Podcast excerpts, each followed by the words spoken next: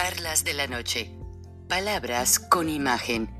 El análisis de los acontecimientos que influyen en nuestra vida con el periodista Francisco Durán Rosillo.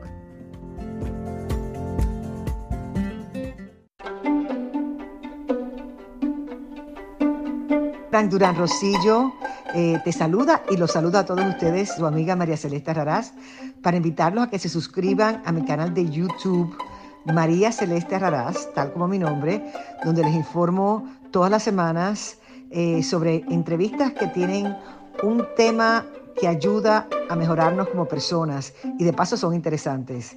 Las pueden encontrar en mi canal de YouTube, así que los espero. Y se suscriben gratis.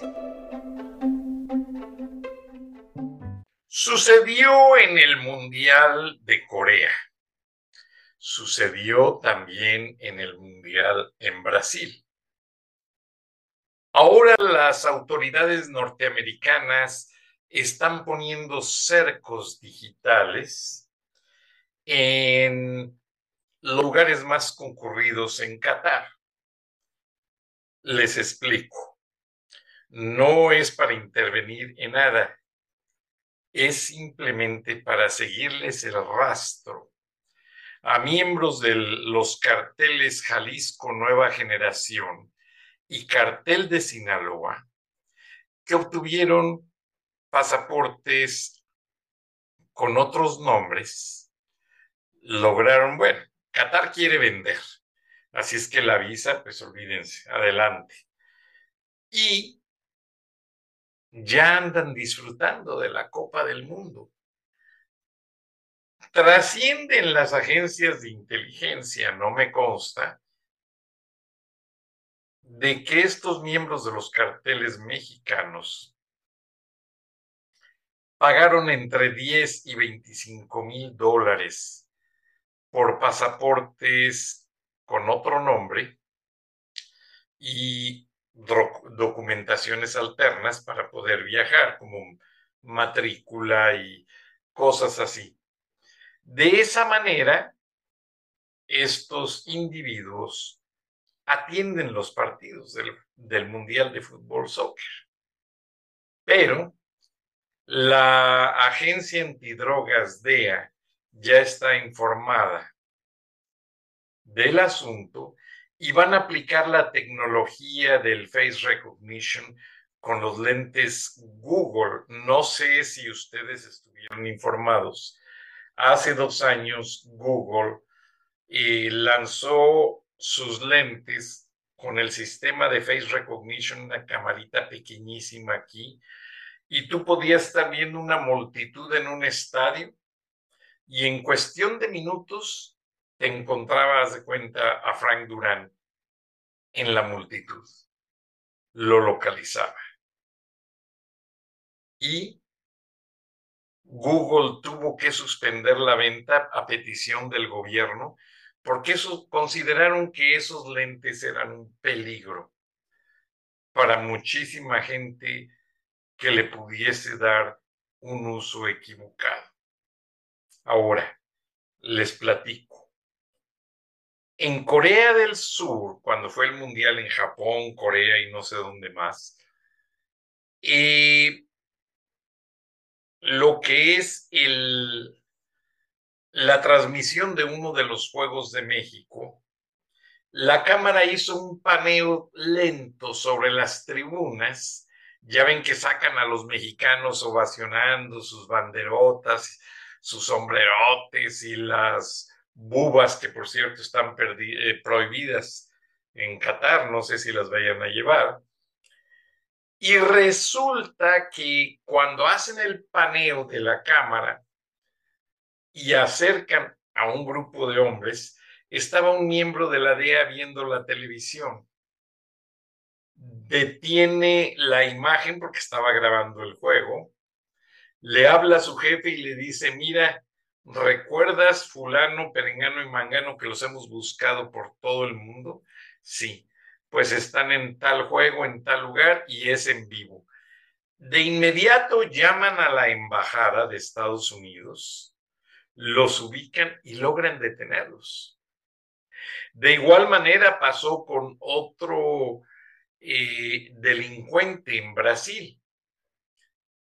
Y bueno, ahora en Qatar se ha descubierto que están miembros del cartel Jalisco Nueva Generación y del cartel de Sinaloa y de un grupo de guachicoleros muy felices disfrutando de los juegos del mundial, gastando dinero sucio. Pero, who cares? Los árabes son, son muy listos para los negocios y ellos no van a restringir nada para evitar ganarse un buen dinero. O sea, ellos los van a dejar llegar, que se instalen en los hoteles, a ellos no les importa. Entonces, lo interesante aquí es que la agencia antidrogas, Drug Enforcement Administration, está haciendo un esfuerzo para conectar esas bases de datos de la gente más buscada a un servidor que ya tienen instalado en la embajada de Estados Unidos en Qatar. Y de esa manera, si ubican a alguien para no romper los protocolos ni las reglas de seguridad, van a seguir al individuo hasta que tome su vuelo de regreso. Y en algún transbordo, en algún país amigo, lo van a detener. Esa es la nueva tecnología. Esa es ya la manera en que en el futuro se desarrollan las investigaciones, o sea, ya no hay un detective detrás de las personas. Todo está hecho con cámaras de video y ya cuando los tienen cerca, adelante, van y los detienen. Ahora, ¿cuánto cuesta esto? Más barato más barato que tener agentes en varios países buscando, junto con la Interpol, a estos criminales. Entonces, la agencia antidrogas, pues, si no los detiene, cuando menos va a ubicar a varios de ellos. Lo vergonzoso, lo más vergonzoso para Marcelo Ebrard es que si logran detener a algunos de estos personajes y traen pasaporte a nombre de otra persona. En el momento de la detención los van a hacer declarar cómo obtuvieron ese documento. Y es obvio que ahí va a salir mucha gente involucrada. Mm. Yo me llegué a enterar que Andrés Manuel López Obrador, cuando ha ido a celebrar fiestas con el Chapito y su familia, miembros del cartel de Sinaloa, por los cuales los hermanos del Chapo, por ejemplo, el gobierno norteamericano, eh, el, secretario de Estado, Anthony Blinken, ofreció recompensas, recompensas de hasta más de 5 millones de dólares por cada uno de ellos. Y es triste y es frustrante porque López Obrador los protege.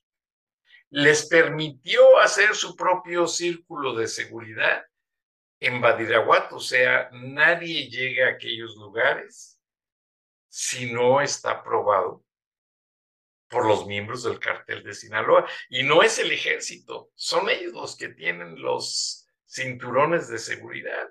Ahora, vamos a ver y a imaginarnos qué es lo que va a pasar cuando terminen el dichoso museo del Chapo. La gente es morbosa y le gusta ir a ver. A ver si no se les cuela un agente de la DEA por allí. Entonces, no sé. Pero lo cierto es que ya gracias a la alta tecnología, aunque sean ubicados con otro documento, con otro, con un pasaporte, con otro nombre, las autoridades norteamericanas ya les tienen el seguimiento con el reconocimiento facial, el reconocimiento de voz y además hay un dato interesante.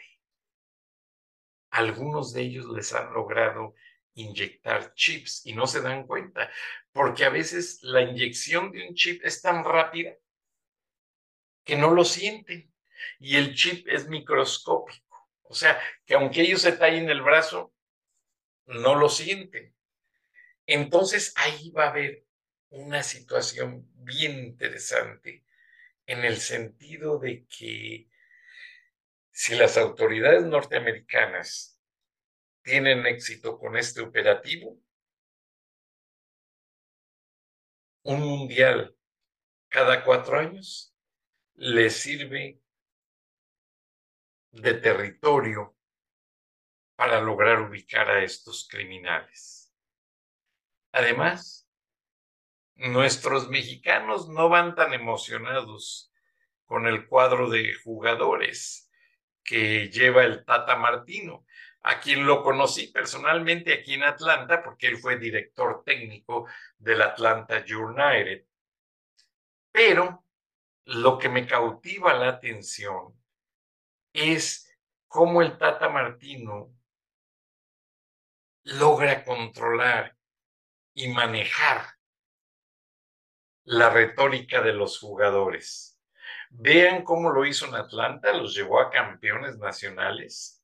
Ahora en México, como director técnico de la selección nacional, él tiene un equipo forzado, porque básicamente no todos los que fueron llamados a participar, algunos no quisieron ir por compromisos, etcétera. No voy a entrar en la polémica. Pero lo que sí me está dejando muy perplejo es que el Tata Martino, un gran argentino muy conocedor del fútbol soccer, pero a mí no me entra. Y yo ya se los dije en un programa hace una semana. México va a una sede que no es futbolera como Qatar y va con su selección negociada, cuando menos para que pase arriba de los cuartos de final. Se van a acordar de mí. ¿Por qué razón? Porque así lo necesita López. Necesita darle un triunfo a México. El pueblo de México está frustrado, está triste, está confundido, por tanta violencia, por tanta carestía, por tanto problema. Entonces, si a mi gran pueblo de México le logran dar el acercamiento a la Copa del Mundo, la gente no va a trabajar en la siguiente semana. Mm. Porque lamentablemente conozco muy bien a la gente que son los clásicos seguidores de la selección de fútbol soccer. Entonces me siento un poquito yo, ¿cómo les diré? Pues como que no siento que sea un mundial competitivo, siento que la moneda está en el aire, pero que hubo ahí negociaciones muy fuertes. México nunca ha pasado de los cuartos de final y se ve que como que el Tata Martino ya sabe a dónde lleva el equipo y cómo se va a pronunciar. Qatar no es una sede de expertos en el, en el soccer. Pagaron millonadas para poder tener el soccer, pero simplemente para dar a conocer sus atractivos turísticos. De eso les está sirviendo esta Copa del Mundo yo no siento que ellos tengan de corazón el ferviente deseo de dar la mejor copa del mundo. No. Y con tanta protesta política, tanto problema, tanta manifestación contra los atropellos, es evidente que el gobierno de Qatar es otra dictadura. Y entre las dictaduras se, se ayudan ciegamente. Vamos a ver qué pasa. El gobierno mexicano está muy metido en esta copa. Marcelo Ebrard ha hablado con mucha gente. De hecho, ya ven que le toca a México, Estados Unidos y Canadá en el 2026. Algo por ahí se está moviendo, pero se acuerdan de mí y me avisan si ven que estoy de acuerdo, porque no estoy viendo los juegos de soccer.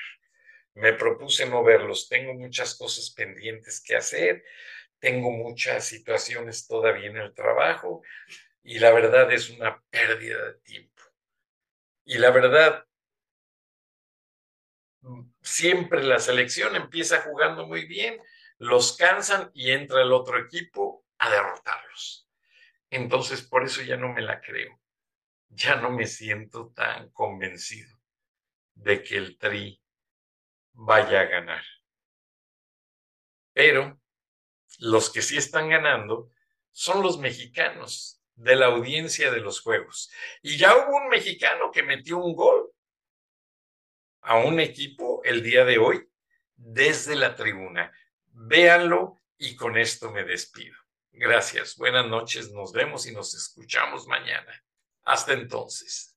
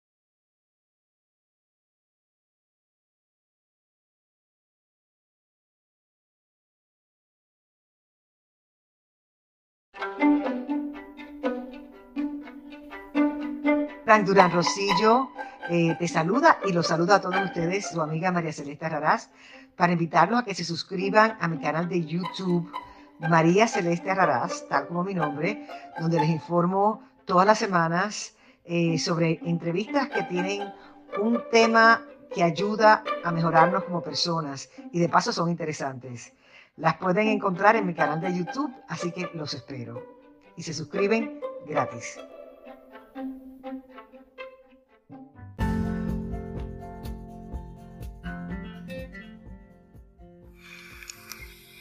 Escuchaste el análisis de la noticia, transparente como el agua, con el periodista Francisco Durán Rosillo